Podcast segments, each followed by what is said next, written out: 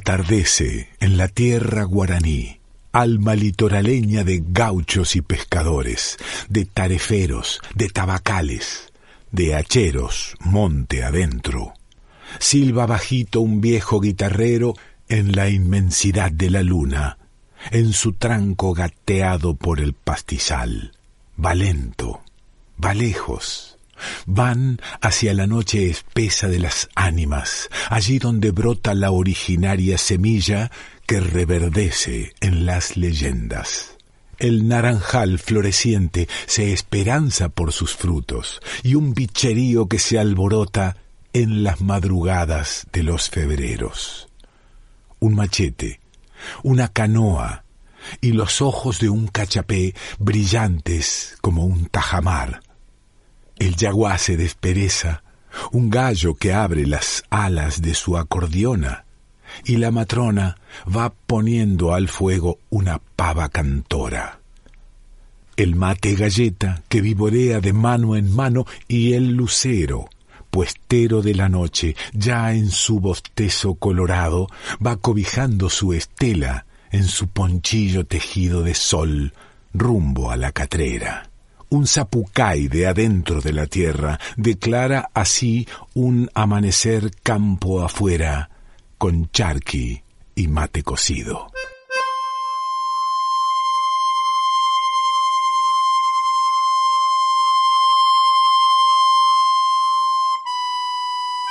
Zapucay, chamamé y leyendas del litoral.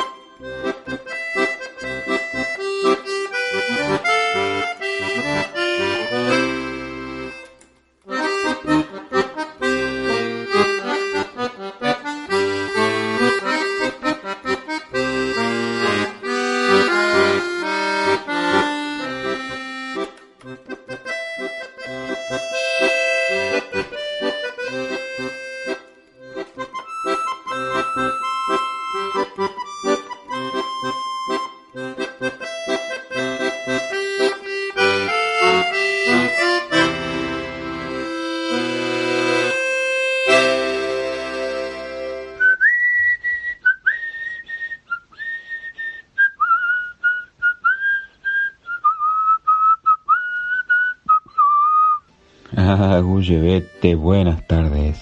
Casi las 3 de la tarde aquí, allí en Curuzucuatiá, Corrientes.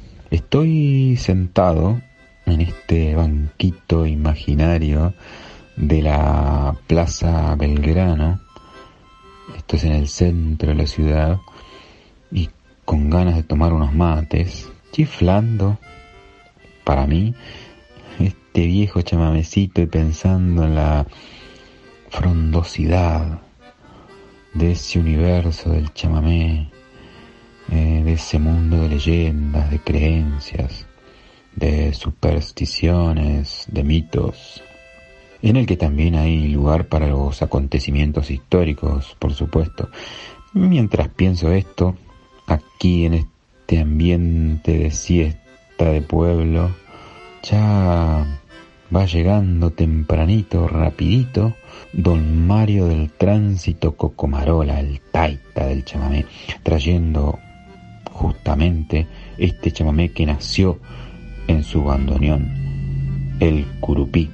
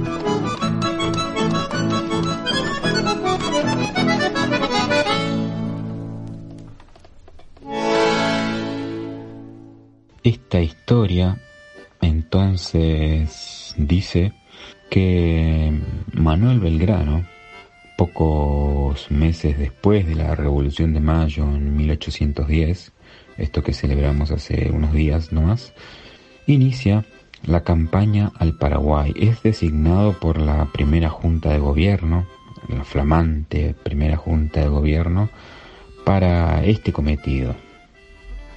Entonces parte desde Santa Fe y llega aquí, allí, a Curuzú, que en ese momento era simplemente un poblado de casitas habitado básicamente por guaraníes.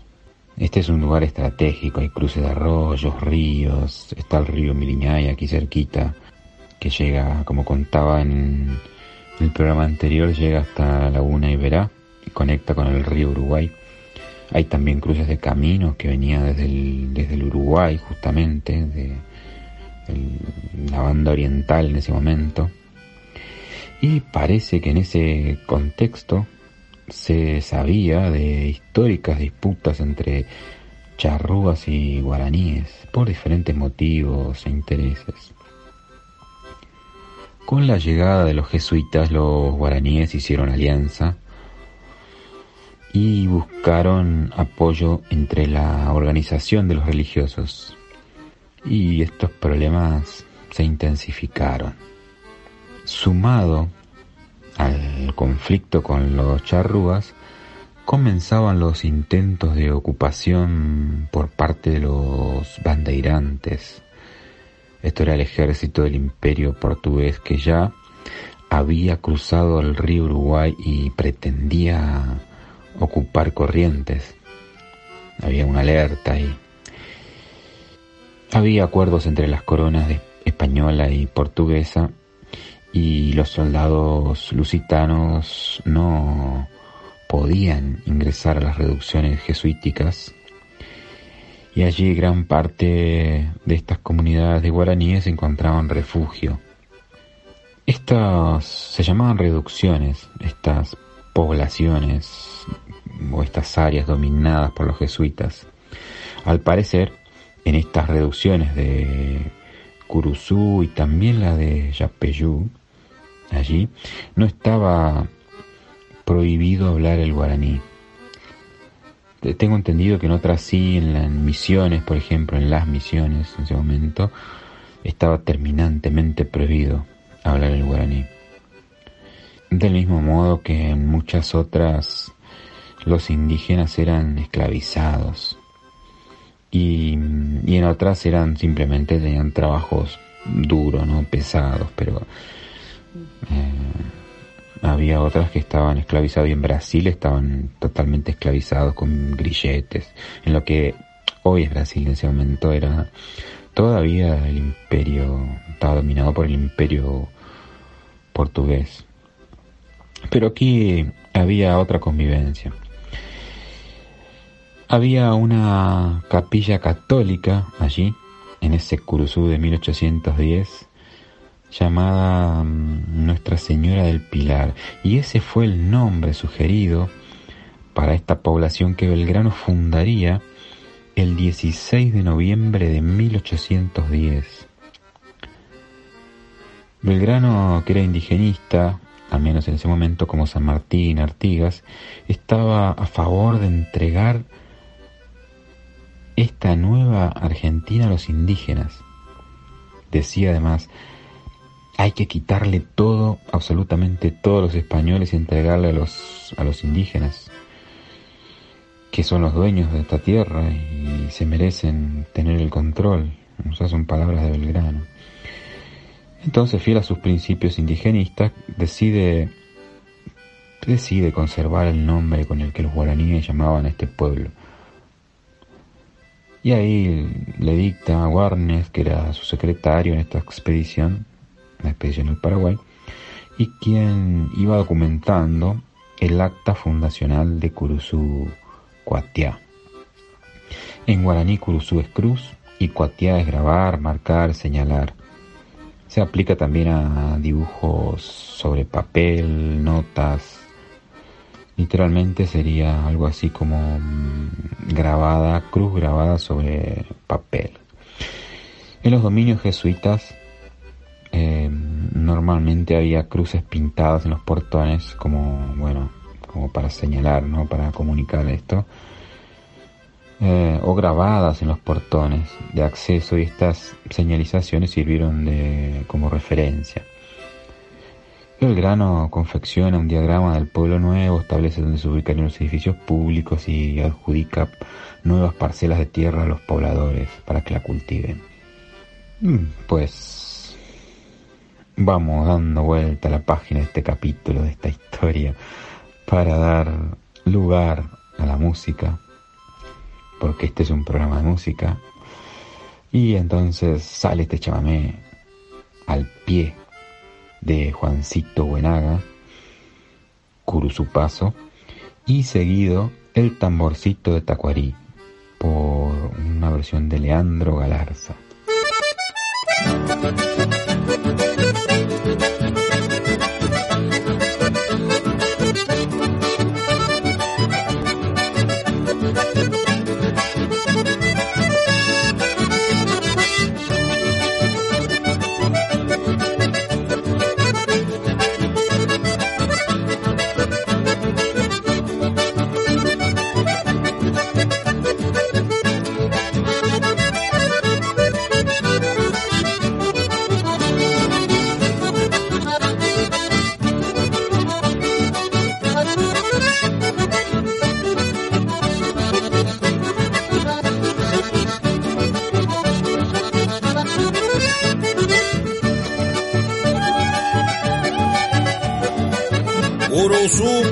Se llama ese lugar que mantiene su fama de bravo cauce sobre el viejo arroyo Llanes en los pagos de vaivienes.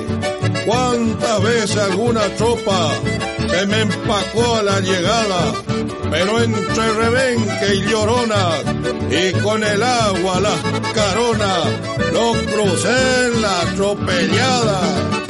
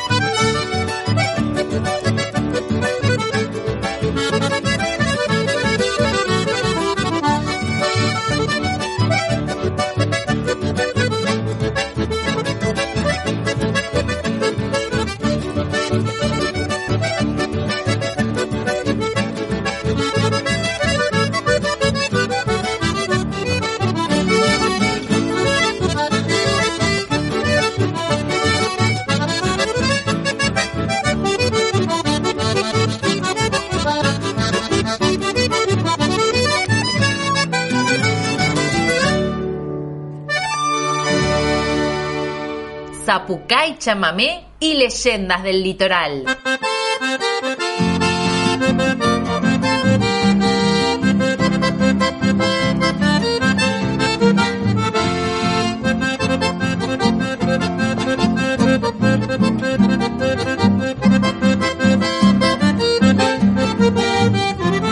Pedro Ríos fue un soldado que tuvo en Paraguarí su bautismo hecho fuego por dos balas de un fusil. General Manuel Belgrano, centinela de mi tierra, orgulloso estuvo siempre del tambor de Tacuarí. Pedro Ríos es eterno en la historia de la patria, tu parche sigue latiendo Mientras va pasando el tiempo, te adoptaron como hijo, Y Belgrano, mi valiente soldadito, centinela de mis pagos.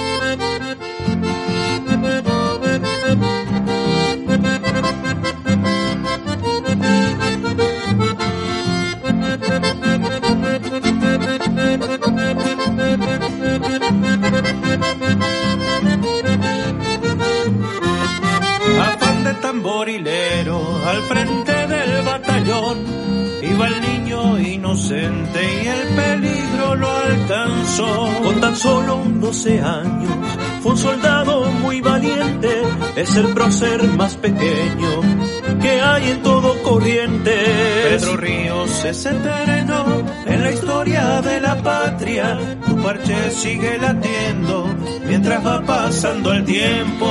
Te adoptaron como hijo Andresito y Belgrano, mi valiente soldadito, centinela de mis pagos.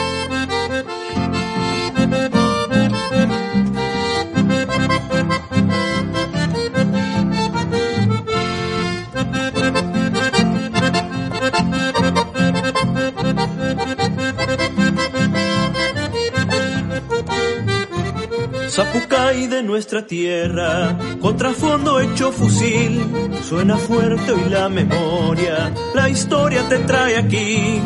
Este pueblo no te olvida, sos ejemplo guaraní, soldado mío, soldado nuestro, repiquetea tu tamboril. Pedro Ríos es eterno en la historia de la patria, tu parche sigue latiendo Mientras va pasando el tiempo, te adoptaron como hijo, Andresito y Belgrano, mi valiente soldadito, centinela de mis pagos.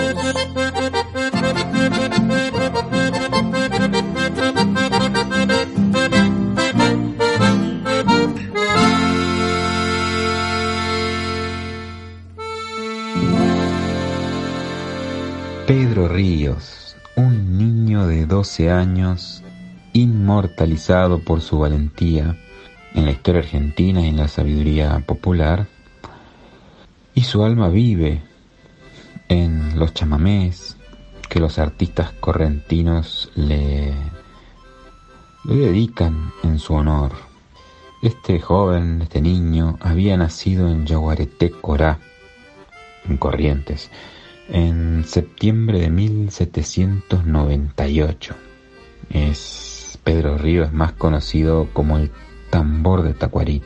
Participó como soldado en el ejército de las Provincias Unidas al Río de la Plata al mando de Manuel Belgrano, destacándose en la batalla de, de Tacuarí justamente, donde murió, eh, ahí murió en ese combate, tocando el tambor con el que alentaba a las tropas y de allí toma su apodo con, por el cual es conocido en la historiografía argentina y sudamericana también, imagino. Él y su padre, es decir, el tambor de Tacuarí y su padre fueron a solicitarle especialmente a Belgrano que le permitiera sumarse a esta expedición Belgrano le dijo, no, no, de ninguna manera, es un niño. Pero fue tanta la insistencia que finalmente eh, terminó asignándole funciones en la expedición como lazarillo del general Vidal, quien estaba medio ciego, tenía problemas de visión severos y, mm, y además sería el guía encargado con su tamborín. Estas fueron las funciones que Belgrano le asigna, ¿no? La batalla de Tacuarí fue un combate muy duro en la que Belgrano y su ejército fueron derrotados. Eh, la suerte no lo acompañó tal vez, aunque algunos dicen que la suerte no existe. Bueno, Aquí ya voy dejando este banquito de la plaza de Curuzú porque la ciudad ya se empieza a mover nuevamente y ya se van oyendo también los primeros acordes de la taba en el bandoneón de los Núñez, los hermanos Núñez, estos hermanos chamameceros, en este caso, junto al Chacho Ruiz Guiñazú, percusionista, un artista muy importante. Entonces, para el final de esta tarde de siesta en esta ciudad histórica, también le hemos asignado un lugar a un chamamé de Raúl Carnota, hermoso chamamé, muy sentido, y que además es una recomendación muy especial que he recibido. Con lo cual, si alguien quiere recomendar a alguien de esta audiencia, quiere recomendar algún chamamé, por supuesto que se agradecen todo tipo de sugerencias y se aceptan, desde luego. Y pueden escribir un mensajito al Instagram zapucay.radio, zapucay es con K y con y latina, zapucay.radio, y lo escucharemos en esta comunidad chamamecera.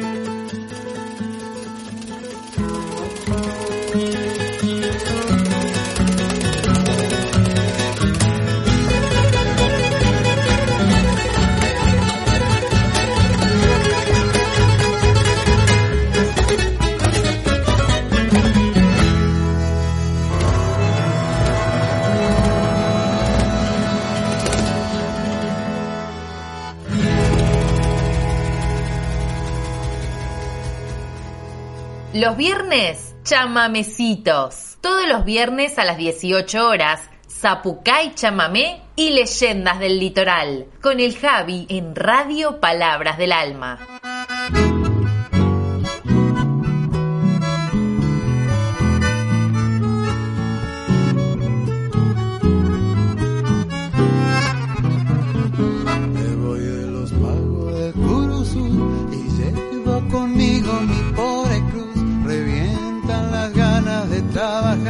Espera en el chaco el algodonal. Le dije al Jacinto que cuide bien el rancho y el moro que le dejé, aunque lejos vaya de Taragüí. Mis pasos me llevan y estoy aquí también el Antonio que es domador se lleva el recado y el acordeón un gringo que toque el acá en noche estrellada no va a faltar.